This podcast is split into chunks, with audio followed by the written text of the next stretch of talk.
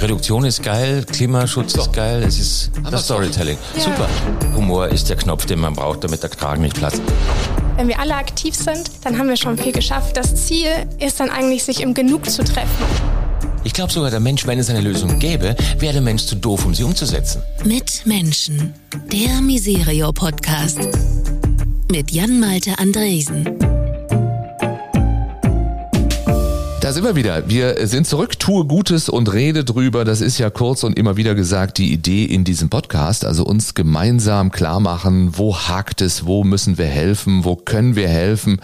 Und ja, wo Menschen, die wir alle kennen, ihre Prominenz einsetzen, aber auch ihren Hebel vielleicht ansetzen, damit sich die Welt mit all ihren gegenwärtigen Krisen ich sag mal so ein kleines bisschen runder dreht und wo und wie sie uns alle vielleicht auch dazu motivieren können, selbst mal die Komfortzone zu verlassen und wenn es auch nur so ein klitzekleines bisschen ist und umso mehr freue ich mich, dass heute jemand bei uns ist, der äh, qua Beruf für viel Komfortzone sorgt, für uns, äh, äh, unsere Komfortzone vom Fernseher, wenn wir ihn sehen, als, und ich entschuldige mich anfangs gleich, dass ich ihn darauf reduziere, denn er ist natürlich viel mehr, aber er ist der Bergdoktor.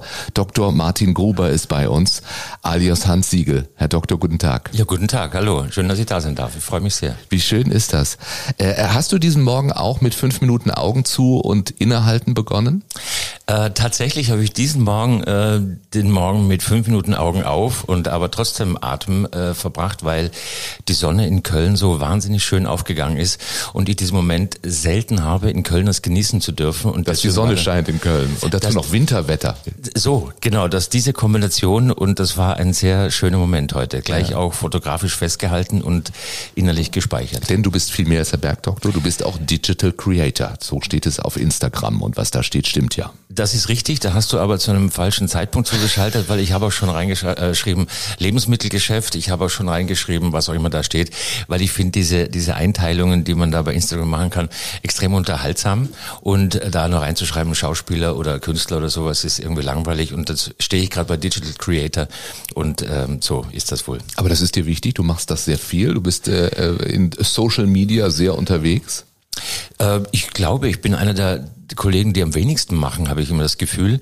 Ähm, zumal ich es nur beruflich nutze und von äh, vom Set oder anderen Dingen berichte. Ich finde aber mittlerweile die äh, Gelegenheit und die Möglichkeiten, die diesem Medium innewohnen, als sehr reizvoll. Ich habe während der Pandemie äh, Instatalks, eine Menge Instatalks gemacht mit Kollegen und Freunden äh, zu den Themen, die uns damals äh, sehr beschäftigt haben. Und das war sehr interessant. Und äh, ich, wir haben jetzt gerade eingangs ja darüber gesprochen, die Generation Boomer und wie alt sind wir? Ich bin Jahrgang 69. Also mich fasziniert es natürlich immer noch, dass man mit einem äh, kabellosen Gerät weltweit senden kann mit Bild und das gleichzeitig und die technische Möglichkeit fasziniert mich und die nutze ich dann gern. Ja. Aber diese Ruhe ist dir auch wichtig. Ich habe das nicht umsonst gefragt. Das ist schon so, dass du viele deiner Tage ähm, nicht unbedingt meditierend, aber auch das manchmal äh, beginnst, um auch mal zur Ruhe zu kommen oder den, ich, ich fand das so schön, also dass du morgens, korrigier mich, fünf Minuten Augen zu ja. und einfach erstmal nichts tust. Nichts tun, ja. genau. Weil es so ist, dass, also wir kamen jetzt gerade von den Medien, von den sozialen Medien. Äh, ich sage immer sozial, ich mache immer einen Detox am Anfang des Jahres. Mal zwei Wochen mache ich das Ding aus, lösche auch die Apps äh, und ähm, ich glaube, dass in dieser reizüberflutenden Welt, in der man lebt, ist jeder Tag äh, beginnt ja mit Reizüberflutung. Man macht das Radio an, ähm, in Österreich den Radio übrigens und äh, man kriegt die ersten Nachrichten, man äh, kriegt sofort auf das Handy die E-Mails, man kriegt eine Dispo, wenn man dreht, man kriegt Anrufe etc. Und um sich dem zu wappnen und zu sagen, wo stehe ich heute, ähm, wie kann ich dem begegnen, ist so ein Moment des Innehaltens, des kurz mal Durchcheckens, ist ganz äh, für mich sinnvoll. Wenn man hinfällt zum Beispiel, äh, beim Sport, beim Skifahren, wie auch immer, äh, hat man auch diesen Moment, wo man kurz die Augen zumacht und mal kurz checkt, ist was gebrochen, ist alles fein, ist alles gut mit mir. Ja. Warum lachst du jetzt? Weil also der, Weil der Vergleich zwischen den fünf Minuten morgens innehalten ja, pass auf, ich bin noch nicht, kurzen Moment, wenn, jetzt pass auf, ich bin, noch nicht, ich bin noch nicht fertig. so. Und ich wollte nur sagen, dieser Moment des Aufmerksamseins und des Achtsamseins, dass man sich morgens kurz besinnt und sagt, was ist heute, wie fühle ich mich, was geht, ähm, das ist sehr heilsam und äh, ein guter Einstieg. Wenn man jetzt nach dem Aufstehen schon so einen Stress hat, dass man da diese Zeit sich nicht nehmen kann, dann äh, finde ich, hat man was falsch gemacht und sollte ähm, da ein bisschen achtsamer mit sich sein. Weil sonst rusht man in den Tag rein, sitzt im Auto, muss irgendwo hin oder im Bus und dann geht schon los und dann hat man sich nicht kalibriert und dann geht's irgendwie, dann kommt erst der andere, ist immer scheiße drauf und dann geht es. Und das alles zu vermeiden, das finde ich hilft äh, morgen ja, sehr. Absolut. Wir sollten alle mal den Siegel machen morgens. Ich finde das eine sehr schöne. Wenn du das möchtest, mach, sehr schöne Prozedur. mach den großen Siegel. Du kannst auch den herabschauenden Hund machen oder was auch immer. Aber mach's einfach. Wie oft wirst du nach, äh, um gleich mal die Bergdoktor-Fragen am Anfang abgehakt ja. zu haben, wie mhm. oft wirst du nach ärztlichem Rat gefragt, wenn man dich trifft? Erstaunlicherweise gar nicht. Krankheitsgeschichten. Ich werde sehr oft danach gefragt, ob ich danach gefragt werde. Das ist sehr häufig, weil die Menschen, die mich danach fragen, ob ich danach gefragt werde, sich immer noch denken, oh, dass ich danach gefragt ja, werde. Ich sage den Menschen, die mich danach fragen, ob ich danach gefragt werde, sage ich immer, ich werde schon lange nicht mehr danach gefragt, weil die Menschen seit dem Abgang von Dr. Professor Brinkmann äh, der Schwarzwaldklinik verstanden haben, dass ich ein Schauspieler bin. Also ich dachte, der hat schon alle Fragen beantwortet. Der ich glaube auch. Dass, ja. ja, Brinkmann war der Chuck Norris der, der, der Medical Series, der hat alle Fragen beantwortet. Ähm, was aber tatsächlich ähm, stattfindet, ist, wenn ähm, wir drehen und wir haben ja Fan-Treffen und Leute kommen uns besuchen, dass die äh, die Hemmschwelle äh, von den Menschen sehr, sehr gering ist, mir über Krankheiten zu erzählen. Ich glaube, das hat zwei Hintergründe. Das eine ist, weil sie natürlich äh, die ähm, fachliche Kompetenz des Martin Grubers in mir sehen, wenn ich in Kostüm beim Drehen vor ihnen stehe und sie mich da treffen. Und zum anderen ist es, weil ähm, sie diese Empathie dann auch auf mich übertragen, weil ich dann vielleicht dann doch ein bisschen mehr die Rolle bin als der Schauspieler in dem Moment. Und ähm, sie müssen damit irgendwo hin, weil das sind teilweise sehr vertrauensvoll erzählt, manchmal sehr traurige und schwere Geschichten. Und das passiert sehr häufig. Aber ich werde nicht gefragt, ich mir tut's irgendwie weh. Die meisten Leute, wenn sie mich per, äh, im Scherz fragen, fassen sich immer ins linke Knie, sagen, Herr Doktor, mir tut das Knie weh. Und ich weiß nicht, das habe ich auch schon äh, einige Mal erzählt, was dahinter steckt, dass so viele Menschen sich im ersten Reflex immer ans linke Knie greifen. Ob das die Herzseite ist, ob das irgendwie so ein Runterrutschen ist oder ich, ich werde es rausfinden. Ich ja. werde berichten. Vielleicht hat es mit den Bergen zu tun, auch die man im Hintergrund sieht. Könnte auch sein, weil oder sie dann, weil man sich doch da gerne mal was zerrt, oder? Weil sie vielleicht vorher schon drei Tage gewandert sind und dann tut's Knie weh. Das kann auch sein. Ich ja, weiß es nicht. Wir wollen heute über einen Patienten reden, bei dem, äh, ich sage mal jetzt nicht ein einfaches äh, Rezept genügt, um ihn gesund zu machen. Äh, längst nicht mehr. Es ist der Planet Erde. Kurz gesagt, vorab verraten, der Global Overshoot. Das ist so ein Thema, das dir neben vielen anderen auch am Herzen liegt, also die globale Überlastung mit all den negativen ähm, äh, Folgen auch für den Planeten, für die Menschheit. Wir bräuchten mehr Erde und weniger Verbrauch. Das ist es erstmal kurz zusammengefasst, oder? Ja, ja. Richtig zusammengefasst? Ja. Ich würde sagen, ja. Also es ist ähm, der Patient, die, die Diagnose des Patienten ist dermaßen vielschichtig, dass man da nicht nur einen äh, Experten braucht, sondern es ist so ein, ein Patient, den man gut und gerne zu äh, zig Ärzten überweisen muss. Und äh, wir sprechen, wir sind, glaube ich, aktuell auf der Intensivstation. Ähm, der Zustand ist im Moment noch stabil. Vitalwerte sind vorhanden, kann man sagen.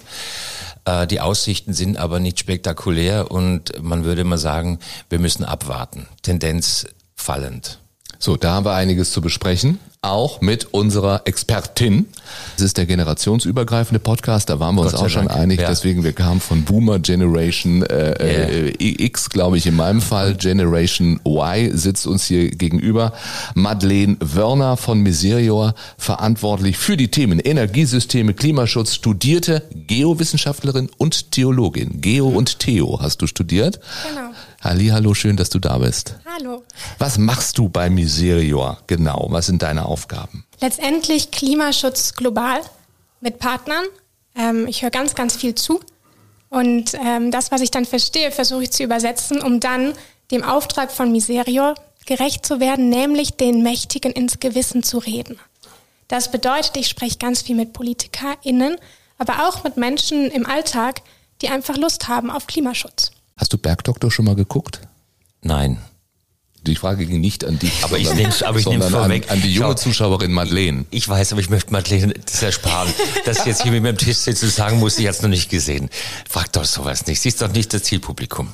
Mir wird das aber in der ZDF-Mediathek immer vorgeschlagen, dass ich das unbedingt mal gucke. Und dann machst du gleich weiter, oder? Nein, verlass sie doch. es steht auf der, auf der Liste, steht oder? Genau, Madeleine? ist ja, ja, siehst du. Zukunftsperspektive, da haben wir ja gerade schon drüber gesprochen. Genau. Ja. Eine der vielen Zukunftsperspektiven. Auch einmal den Bergdoktor gucken. Ähm, wir wollen äh, unseren prominenten Gast ein bisschen besser kennenlernen, wie wir das hier so machen. Wir nennen es die Wertschätzung. Also was, was treibt ihn um, was bewegt ihn. Äh, auch Hans Siegel hat eine lange Liste bekommen mit Werten, also Dinge, für die wir gerne wahrgenommen äh, werden möchten oder die man gerne mit uns in Verbindung bringen will oder die man für sich selber als wichtig erachtet. Das ist immer nicht leicht, sich da welche rauszusuchen. Drei äh, haben wir dir zur Aufgabe gegeben. In deinem Fall waren es sogar vier. Die Wertschätzung.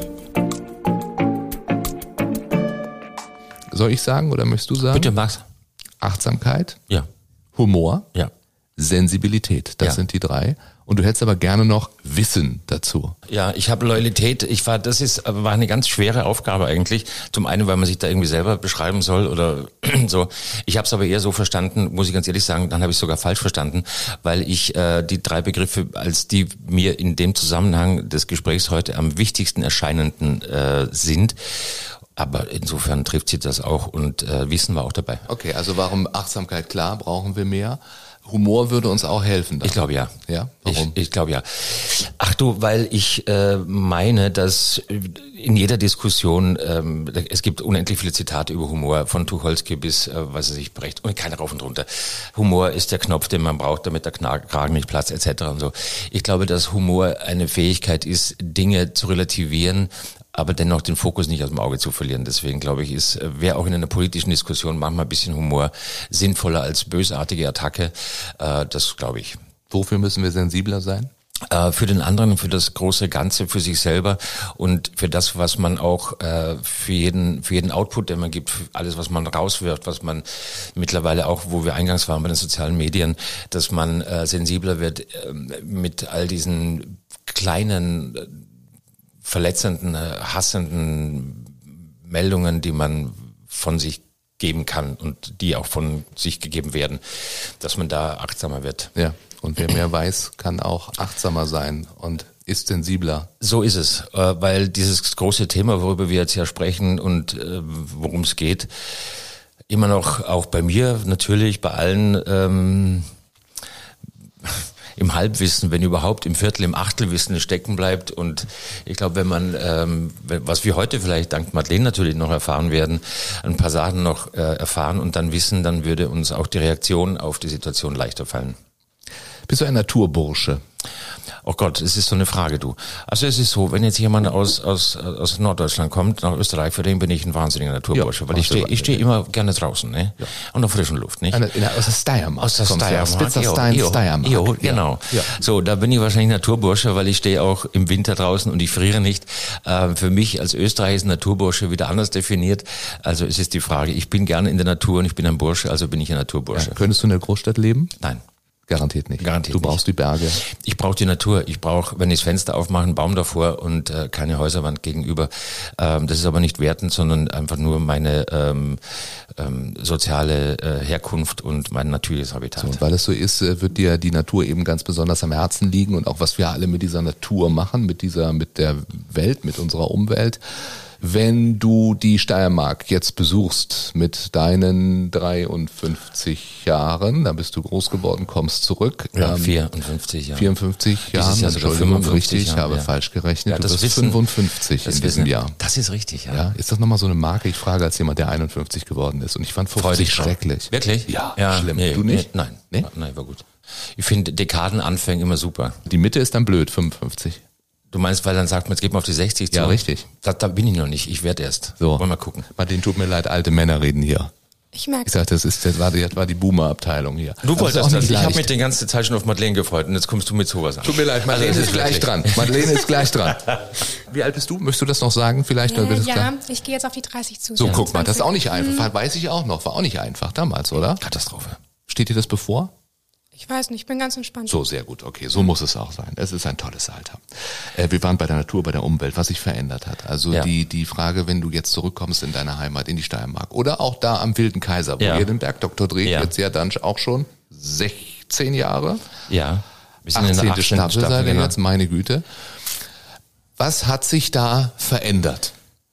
Alles. Auswirkungen des Klimawandels. Man wird sie sehen, ne? Man wird sie sehen. Also in dieser Zeit, was habe ich wahrgenommen? Äh, ich habe wahrgenommen, 2015 war das, glaube ich, gab es eine Meldung im Radio, dass ähm, äh, Orte, die äh, unterhalb oder 800 Meter äh, oder weniger Seehöhe haben, nicht mehr mit Schneesicherheit werben dürfen. Das war eine äh, Meldung, die mich irritiert und schockiert gleichzeitig hat. Es, das ging so ein bisschen unter, weißt du, das, also die ganzen äh, Alpenregionen natürlich Skifahren stehen ja dafür und ist ja ein großer Faktor äh, im Tourismus, Skisport, Wintersport und dann plötzlich kommt so eine Meldung, dass das nicht mehr geht, nicht? Und äh, denkt man, 800 Meter ist ja nicht viel, aber Elmar zum Beispiel liegt um die 800 Meter ähm, und dann kann man das nicht mehr sagen. Und dachte mir, okay, Wow. Und dann in fünf Jahren sind es 900 Meter und in nochmal, oder in zehn Jahren sind es dann 1000 Meter und so. Das, es brennt von unten hoch, dachte ich. Wir haben ähm, lange Zeit am Kaunataler Gletscher gedreht, die Winterspecials am Anfang. Als wir die noch da gedreht haben, das haben dann die Bergräte übernommen, wir sind woanders hingegangen. Da war am Anfang ein, ein, ein toller blauer Gletscher zu sehen, der Kaunataler Gletscher und wir hatten am Anfang noch, oder ich hatte noch das Vergnügen, ähm, außen am, am Hubschrauber zu hängen und über diesen Gletscher zu fliegen. Und als letzte Einstellung des Tages ähm, durfte ich da auf der Kufe sitzen und war dann der Einzige neben dem Kameramann. Und das war natürlich ein, ein fast schon Expeditionsmoment. Äh, und dann kommt man da wieder hin und dann kommt es nächstes Jahr wieder hin und dann konnte man, wie mit dem Bleistift, konnte man unten sehen, letztes Jahr war der Gletscher hier, und dieses Jahr ist er schon weiter oben und so. Und das schöne Blau, dieses unendliche tiefe Blau des Gletschers geht zurück und geht weg. Und das hat man damit gesehen. Also es war einfach sichtbar. Und diese Sichtbarkeit, ähm, ja, da sitzt man dann abends und denkt sich, fuck, mhm. hört er nicht auf. Das ist ja nicht, dass, dass es aufhört. Nicht? Man, glaubt ihr, man könnte vielleicht eher damit umgehen, wenn man sagt, so, das war jetzt aufgrund eines Zustandes oder einer Situation hat sich etwas verringert und dabei bleibt es jetzt, sondern äh, das, diese Endlichkeit wird einem bewusst. Jetzt reden wir von der Endlichkeit des Patienten, wir beiden alten Männer von unserer Endlichkeit, sich dann so ein bisschen wiedergespiegelt. Aber das ist, glaube ich, schon der Punkt. Mhm. Und man steht davor, ne? Also ich finde auch, wann, wann immer ja. man da hinkommt, es stehen ja auch diese Schilder da, ne? Von wegen Gletscher ging mal bis ja, ja. Äh, 1985 bis hierhin und 1996 dahin. Äh, ich finde, man nimmt es dann schon fast so hin. Dann steht da so fast schon Katastrophentourismus mäßig davor. Ja. Man denkt, okay, ist jetzt. Also so. da muss, das ist, ja, also das weiß ich nicht, ob das jemand als ein Foto macht und sagt, oh, letztes Jahr stand ich noch weiter unten. Das wäre skurril, aber ähm, es macht was mit einem und ähm, das fällt schon wieder unter die Rubrik Wissen und das muss man ja dann ein bisschen nach außen tragen. Ja. Um mal ein bisschen Wissen reinzustreuen, wir haben letztes Jahr die Hälfte der deutschen Gletscher verloren. Halbiert. Und das zeigt ja, wie wichtig Wissen ist, ne? Also mhm. Achtsamkeit, aber auch Wissen, Wissen genau darüber, ähm, was, was wir da angerichtet haben und auch weiter, weiter anrichten. Inwieweit kann Miserior das leisten? Tut ihr das auch? Ist es dir wichtig? Wissenstransfer letztendlich ist auf jeden Fall eine wichtige Aufgabe, Transparenz zu schaffen. Auf der einen Seite, weil Transparenz schafft Beteiligung und wo viele Menschen sich beteiligen können, da sind sie aktiv, bringen sich selber ein und das ist letztendlich ein, so ein unglaublich wichtiges Werkzeug in der Klimakrise. Wenn wir alle aktiv sind, dann haben wir schon viel geschafft, dann haben wir auch mehr Akzeptanz für Maßnahmen, die von Politik ähm, kommen und das ist unglaublich wichtig. Hm, was auf der anderen Seite da ist, mehr Informationen oder bessere Informationen bringen letztendlich nicht die Veränderung. Die Veränderung kommt, wenn wir was verstanden haben. Du hast vorher erzählt, meditieren, Achtsamkeit, in sich gehen, verstehen, so eine Diagnose auch von sich selber machen. Ich glaube, das ist ein ganz wichtiger Teil, zu erkennen, zu verstehen und dann ins Handeln zu kommen aus dem Wissen, was wir haben. Das ist ja letztendlich das Spannungsfeld, in dem wir auch sind. Es ist nicht mehr Wissen, es ist das genug Wissen und dieses, was wir verstanden haben, dann auch zu nutzen und umzusetzen. Mhm. Zum Beispiel mit dem Schnee, wenn, wenn das ein Problem ist, dann sich dafür einsetzen, ähm, dass einfach die Alpen nachhaltig genutzt werden können weiterhin als äh, Urlaubsorte, wenn das das Ziel ist. Ja. Ich glaube, da gibt's äh, der Wilde Kaiser, wir, ähm, der Tourismusverband am Wilden Kaiser, die, sie sind da auf einem Weg, zumindest für einen äh, für eine solche Region sehr positiv zu werten. Die Anreisen werden klimaneutral angeboten für junge Leute. Da passiert schon einiges. Es gibt dann vor Ort die Bustransfers, die Autos können stehen bleiben. Also da ist schon etwas im Gange. Ähm, natürlich, was einen immer wieder erschrecken lässt, ist, dass dann ab November die Schneekanonen äh, betrieben werden und es ein unglaublich energetischer Aufwand ist, äh, die Pisten dann zu beschneien. Und jetzt ist natürlich die Frage, wenn du, also ich habe zwei Fragen an dich, Madeleine. Das eine ist äh, Politik gegen versus Individuum, also mhm. das der Politik ins Gewissen zu reden. Ähm, verstehe ich sehr gut, dass dem Individuum ins Gewissen zu reden, äh, ist eine andere Maßnahme. Die Achtsamkeit des, der Politik zu erreichen, ist, wie, wie geht das? Wie macht ihr das? Oder wie glaubst du, dass das passieren kann. Ich glaube, das sind nochmal zwei unterschiedliche Dinge. Genau. Ähm, das eine ist zu verstehen, was Menschen, welches Potenzial Menschen haben. Der Podcast heißt ja mit Menschen, also auch Menschen mitdenken. Das ist unglaublich wichtig. Auf der anderen Seite in der Politik, aber auch die Strukturen und die Systeme zu verstehen, die dazu führen, wie Menschen sich ja letztendlich verhalten können. Der Hand, den Handlungsspielraum festlegen. So ein bisschen wie der Bilderrahmen, in dem das Bild drin steht. Der Mensch agiert dann in diesem Bilderrahmen, aber die Strukturen müssen eben so sein, dass man als Individuum auch handeln kann. Und ich glaube, das ist dieses Wichtige an diesem Spannungsfeld, das zu verstehen, dass man als Individuum auch immer in einer Struktur drin ist. Hier in Deutschland beispielsweise in einer Struktur, die unglaublich stark auch durch fossile Energien dominiert ist. Und das merken wir ja gerade total mit diesen vielen, vielen fossilen Verteilungskämpfen, die es gibt und den Rupturen und Ruckelungen, die es gibt, auch in der Gesellschaft, weil wir von einem System weg wollen, wo wir ganz klar identifiziert haben, das ist klimaschädlich. Das macht unser Zusammenleben kaputt, unsere Gesellschaft und die Menschen, mit denen ich viel zusammenarbeite, zum Beispiel Partner in Kenia, in Burkina Faso, die sehen die Konsequenzen und die sind an einem ganz anderen Ausgangspunkt sozusagen. Die haben teilweise gar kein fossiles System, in dem sie drinstecken. Die dürfen das noch selber aufbauen nicht das fossile System, sondern eben ein erneuerbares, da wo wir hinwollen. Mhm. Das ist eine riesengroße Chance, die wir haben, quasi jetzt zu verstehen, okay, wir müssen zurück, einen Umbau machen, eine Transformation, eine Strukturveränderung, aber auf der anderen Seite auch zu verstehen, da sind ganz, ganz, ganz, ganz, ganz, ganz viele Menschen auf dieser Welt. Und ähm, da geht es darum, erstmal aufzubauen und Strukturen zu schaffen, die dann aber direkt nachhaltig sind. Und ähm, das ist auch eine unglaublich wichtige Arbeit, die ich begleite, ähm, zum Beispiel mit einem panafrikanischen Energienetzwerk, wo ganz viele Partner da sind, ähm, in allen Sprachgruppen auch des afrikanischen Kontinents, die sich dann dafür einsetzen, dass in ihren Ländern ähm, die Zukunft in den Blick gerät und die nachhaltige Zukunft. Weil sie nicht, ich sage das jetzt mal so, der Schrottplatz Europas sein wollen von den ganzen Systemen, die wir jetzt nicht mehr nutzen wollen, weil wir jetzt gesagt haben, wir wollen klimafreundlich neutral sein, wir wollen das jetzt nicht mehr, ähm, und quasi auch von dieser grünen, ja, grünen, nachhaltigen ähm, Zukunftsperspektive, die wir auch alle ja wollen, da mit teilhaben zu können. Das ist ja die ganz große kurz, Hoffnung. Ne? Ja, ganz kurz. Das, ich bin da völlig bei dir, zu 100 Prozent. Und das so zusammengefasst, das bitte nochmal irgendwie in die Captions reinschreiben. Und das war das Statement. So, darum geht es. Dieses, diese, diese Klarheit, der Transformation, der Neuausrichtung, das zu verstehen, das zu wissen, die Achtsamkeit zu haben und so weiter. Mhm. In der Diskussion ist es aber so, das Einzige, was äh, Menschen dann hier von dir jetzt rausnehmen, ist Spielraum begrenzen. Das ist das, das Einzige, was die Leute dann hören und sagen, ich lasse mir doch meinen Schnitzel nicht wegnehmen.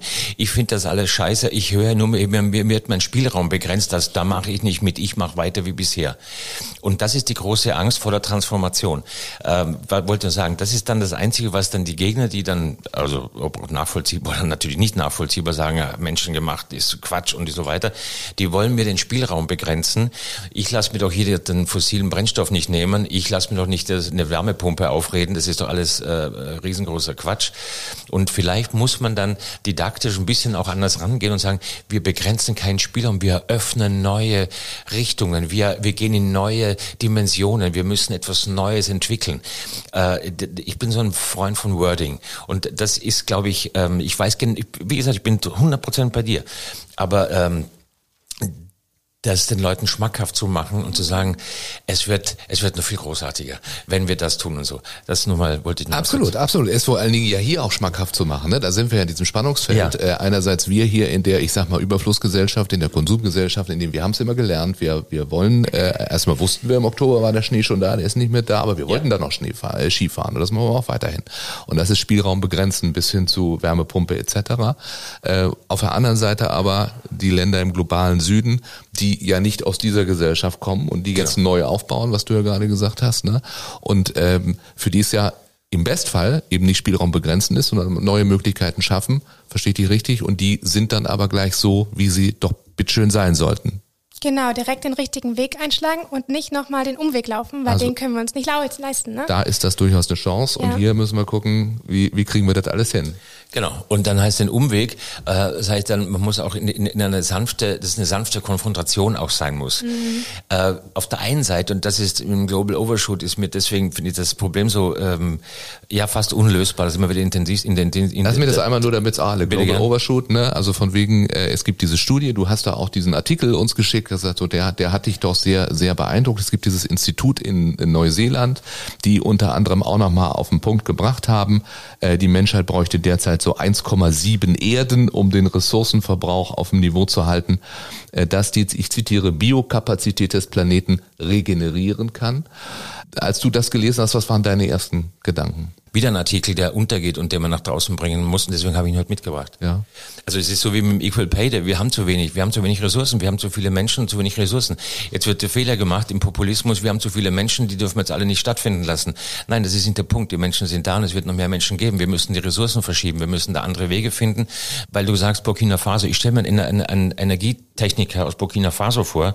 Der kommt nach Österreich und der sieht 200 äh, äh, Schneekanonen. Und dann sagt er, was machen die hier? Dann sagen wir, das ist eine ausgefeilte Technik. Wir produzieren hier Schnee äh, mit Hochenergie, damit die anderen Spaß haben. Und ich glaube, dann wird er wortlos den Kopf schütteln und nach Hause fahren und sagen, die sind bekloppt. Ja. Ich glaube, der schüttelt schon vorher wortlos den Kopf, wenn er diesen riesengroßen Energiepark sieht, der bei ihm vor der Haustür steht, von dem er aber keinen Zugang bekommt, weil die Energie nach Europa geschifft wird, um genau diese Schneekanonen zu befeuern. Ist dem so? Ja, das passiert ganz, ganz viel. Das nennt man Energieextraktivismus. Und das passiert unglaublich viel auf dieser Welt, dass einfach Rohstoffe verlagert werden, damit wir sie hier nutzen können. Und äh, das verstehen auch unsere Partner unter Gerechtigkeit, dass sie Energiezugänge bekommen, bevor es einen Export von Energie quasi gibt. Muss man erst mal sacken lassen. Das muss man sacken lassen, Hast ja. du, hast du so, so eine Zwischenmusik irgendwie, dass man das mal, was man so hört, ist, sich so nochmal im Kopf Möchtest du eine? Zwischenmusik? Pass Weiß nicht, auf. so, also das Vogelgezwitscher. Wie lange, was meinst du, wie lange ich glaube, brauchen so, wir? ich glaube, für diesen Moment würden wir sagen, so 10 Sekunden Zehn Vogelgezwitscher. Sekunden. Und jetzt bitte.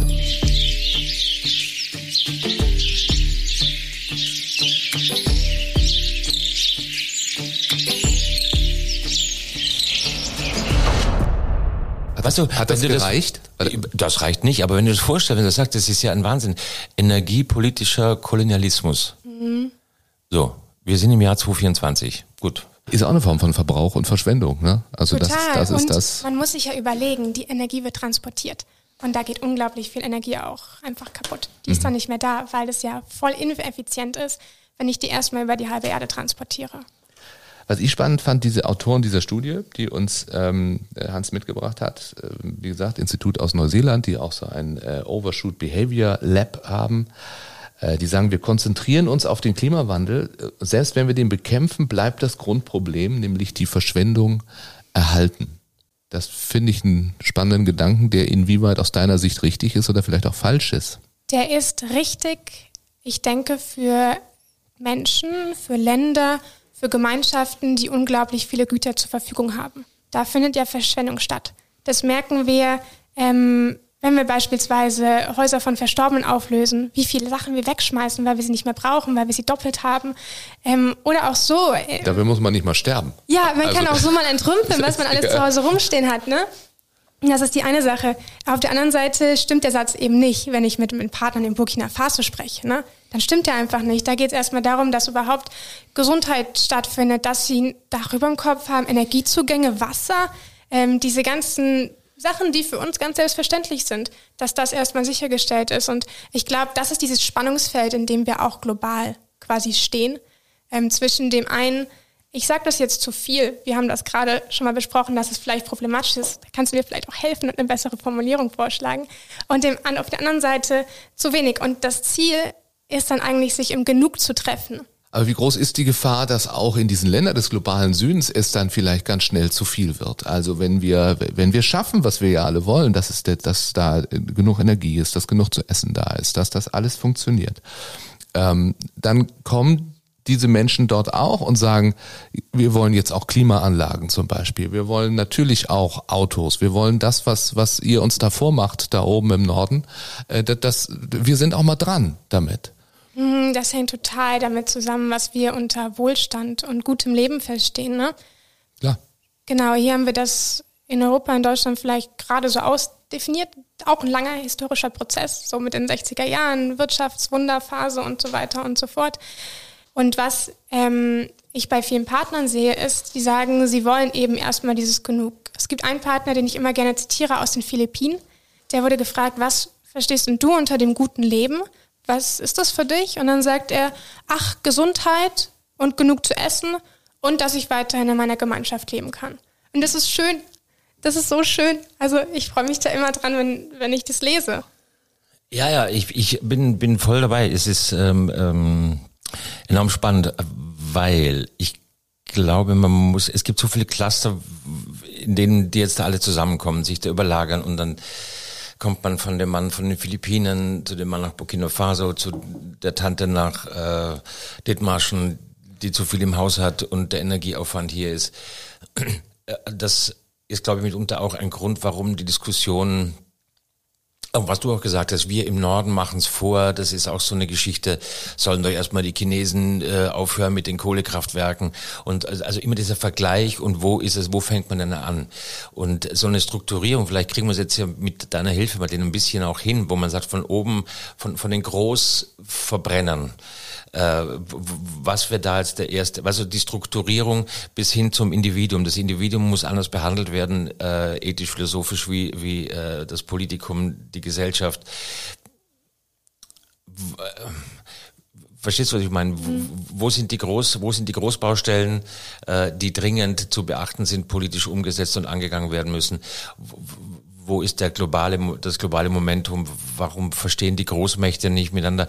Ich sage es mal ganz banal, äh, baut keine Raketen, baut Windräder ähm, und äh, kümmert euch darum, dass in 100 Jahren das immer noch funktioniert, dass die Amerikaner von mir aus nicht wissen, wo äh, Taiwan ist, aber damit sie das noch exportieren und importieren können, damit dieser Zusammenhalt verstärkt. Wo sind die Großbaustellen? Wie können wir das äh, schön nach unten deklinieren, bis wir dann irgendwie auch bei uns sind und sagen, ja, äh, mittlerweile habe ich es auch verstanden.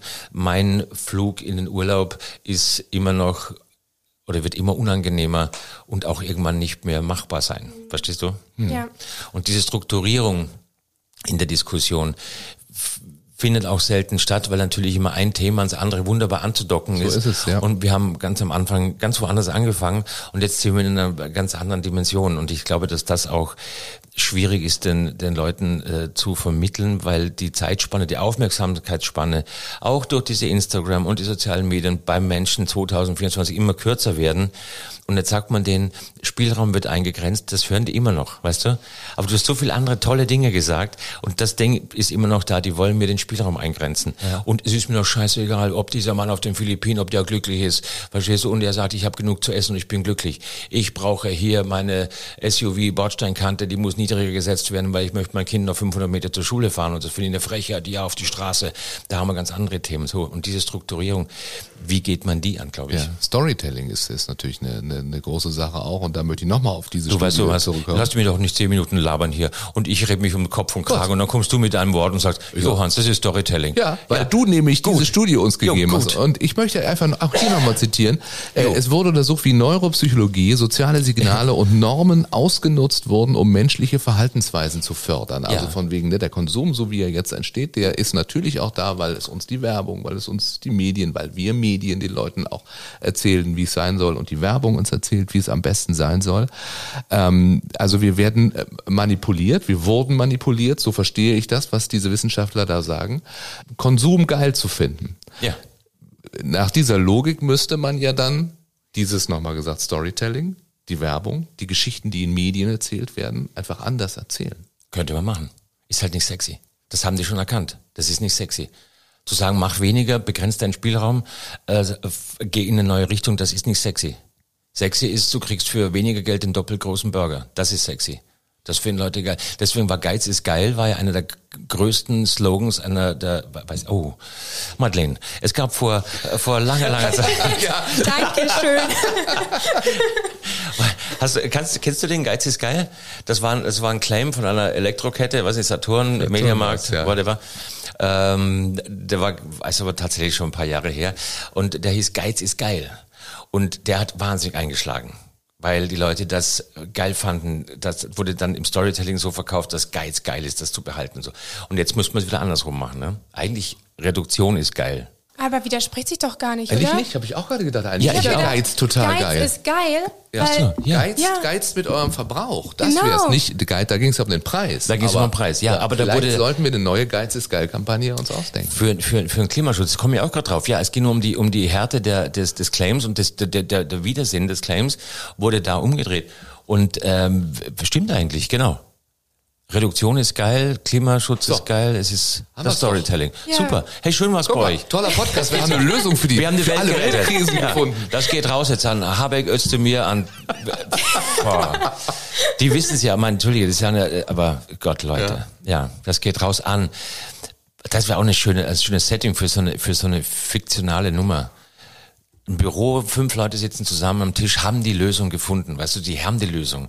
Sie sind, sie haben sie. Es steht da, alle, sie haben alle Algorithmen äh, fünf Rechnern haben halt zusammen. Unten kommt raus, bam, das funktioniert.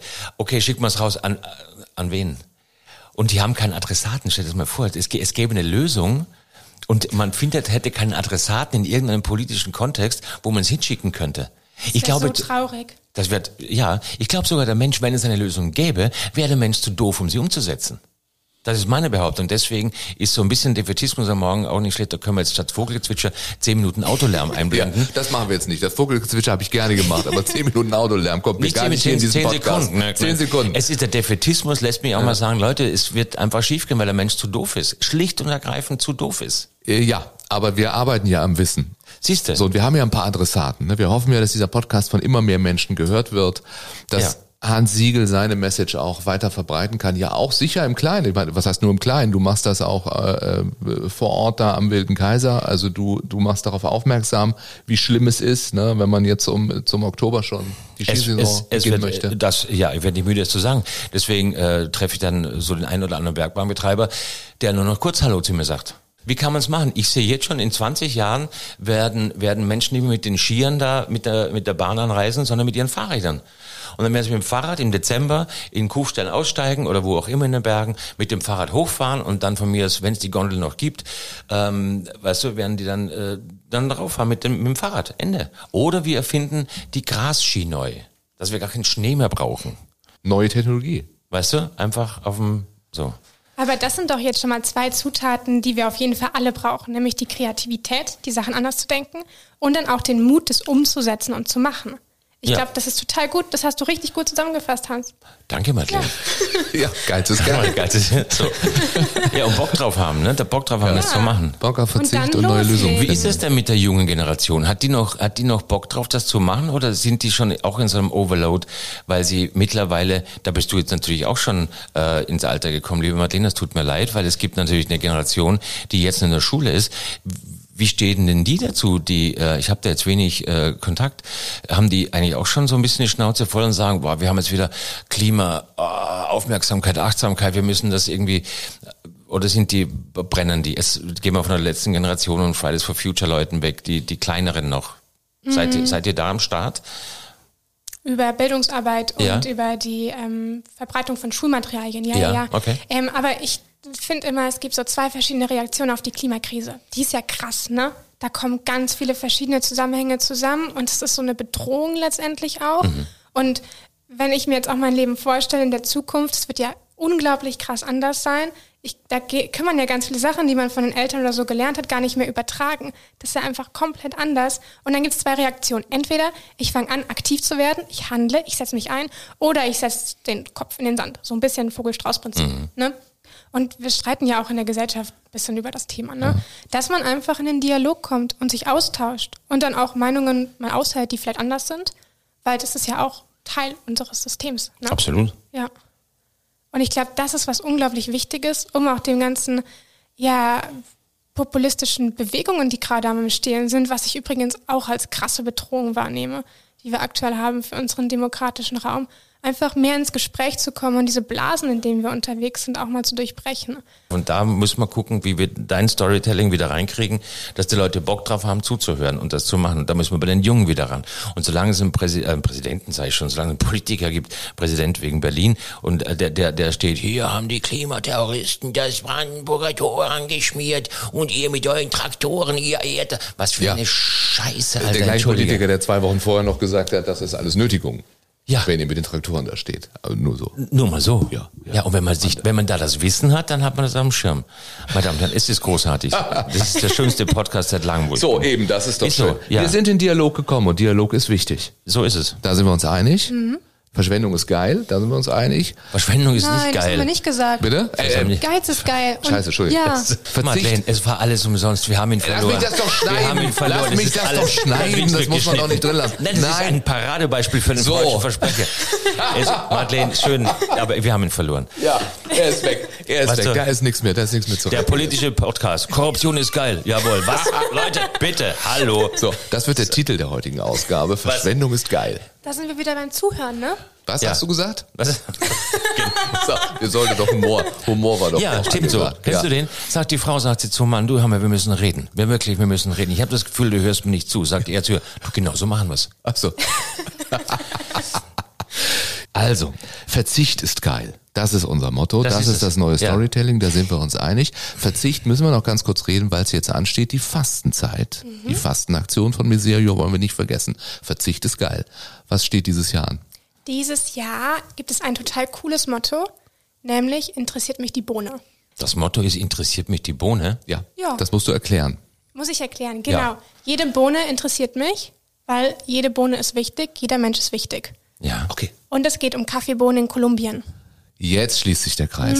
Story, schließt sich Storytelling. der Kreis. Ja. Kollege Storytelling. Aber finde ich ein schönes Motto. Pass mal auf, jetzt äh, kreative Werbeagentur. Pass auf, jetzt kommt Madeleine mit dem Slogan rein. Was, er, was für eine Bohne siehst du als erstes? Ich habe eine weiße Bohne. Ich auch. Du auch? Ja. Aber das ist wieder eine Alterssache. Wahrscheinlich, Ja. weil wir die, weil wir mit Bohne was Negatives assoziieren.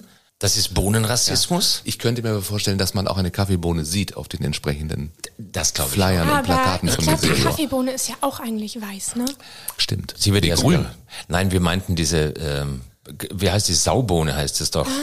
Die weiße, die in dem, die man nicht mag, wenn sie im Salat drin ist. Ja, ich verstehe. Wenn man sich einen Bohnensalat bestellt und man, man denkt, die schönen grünen Bohnen kommen und dann kommt so ein Teller mit weißem Bohnen und Zwiebel drüber und sagt, Wah. so, aber es ist die Kaffeebohne. So, es interessiert mich die Bohne. Genau. Kaffeebohne, fairer Anbau Ja. in Kolumbien. Kolumbien ist ja ein Land, ich finde ich ganz spannend, ähm, das total Gas kriegt, gerade mit dem neuen Präsidenten Petro, auch beim Klimaschutz. Und ähm, Kaffee ist halt in der Region Cali, wo auch die Fastenaktion stattfindet, eines der Hauptwirtschaftsprodukte. Und das fair zu gestalten, ist unglaublich wichtig. Ähm, Fastenaktion heißt jetzt genau, vielleicht weiß der eine oder andere das nicht genau, das ist in dieser Zeit eine, Genau, Fastenaktion bedeutet, dass es in der Zeit zwischen Aschermittwoch, quasi nach der Zeit, wo wir alle richtig krass Party gemacht haben, und Ostern 40 Tage haben, in denen wir fasten. Das ist ja dieses, dieses christliche Konzept. Und Miserio hat dazu eine Aktion, wo man Geld spenden kann, aber sich auch noch mal trauen kann, den Blick nach außen zu wagen und zu gucken, was geht denn sonst noch in der Welt ab und wo kann ich beitragen zu mehr Gerechtigkeit. So, und die steht jedes Jahr unter einem anderen Motto und es ist dann eben auch ein anderer Spendenzweck. Jo. Dann Genau, jeweils. richtig. Ja. Wenn wir denn das Bild vom Anfang aufholen, nochmal vom Intensivpatienten, atmet er quasi, weil ich vorher noch groß gesagt habe, die Vitaldaten sind eigentlich relativ stabil. Äh, Wird ab in Deutschland ab Mai und weltweit ab Juli müssen wir Sauerstoff geben. Und das Bild, da brauchen wir jetzt kurz mal, könnten wir jetzt nur für die Zuhörer, wenn Sie mögen, fünf Sekunden Beatmungsaktion äh, von einer Intensivstation kurz mal einblenden, Warte. um das wieder auf den, auf den Ernst der Lage zu bringen.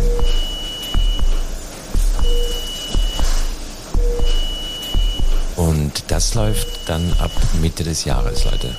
Und jetzt, wenn man sie da ein bisschen in die Achtsamkeit geht, dann glaube ich, ähm, hat man richtig Bock, sich äh, mit dem Ganzen ein bisschen anders zu beschäftigen, weil man kann das bei sich zu Hause mal probieren. Man kann einen Strohhalm nehmen und mal versuchen, eine Minute durch diesen Strohhalm zu atmen. Und dann ist man ganz froh, dass man ihn wieder rausnehmen kann. So, Dankeschön. Das war ein schönes Schlusswort. Wann, ja, wann ist du? Ja. Doch, das, absolut. Das war auch, das war die Regel übrigens. Also wenn du auch mal journalistisch arbeiten möchtest, ja. Anfang und Ende reichen sich die Hände. Aber stimmt, schön gesagt. Das Problem ist nur, es gibt zum Ende immer noch den Hebel in dieser, äh, in diesem Podcast und darauf möchte ich nicht verzichten. Der Hebel? Der sprichwörtliche Hebel, den man umlegt. Du kannst das wünschen. Der Schleudersitz? Nee, also Hebel, du legst ihn um und dann ist was anders auf der Welt. Ich habe sehr, sehr, sehr, sehr lange über diese Frage nachgedacht, weil es darf ja nur einer sein. Das ist voll so schwierig. Ist es, ja. Und wir haben ja schon gesagt, es braucht verschiedene Sachen, die interagieren. Aber ich glaube, wenn wir auch von diesem Individuellen nochmal kommen, dann ist Loslassen ganz, ganz wichtig. Zu erkennen, dass wir die Art und Weise, wie wir aktuell leben, loslassen müssen. Ganz viele Werte, die wir aktuell als gut und richtig verstanden haben, loslassen dürfen. Und klar, da kommt ein krasser Trauerprozess auf uns zu.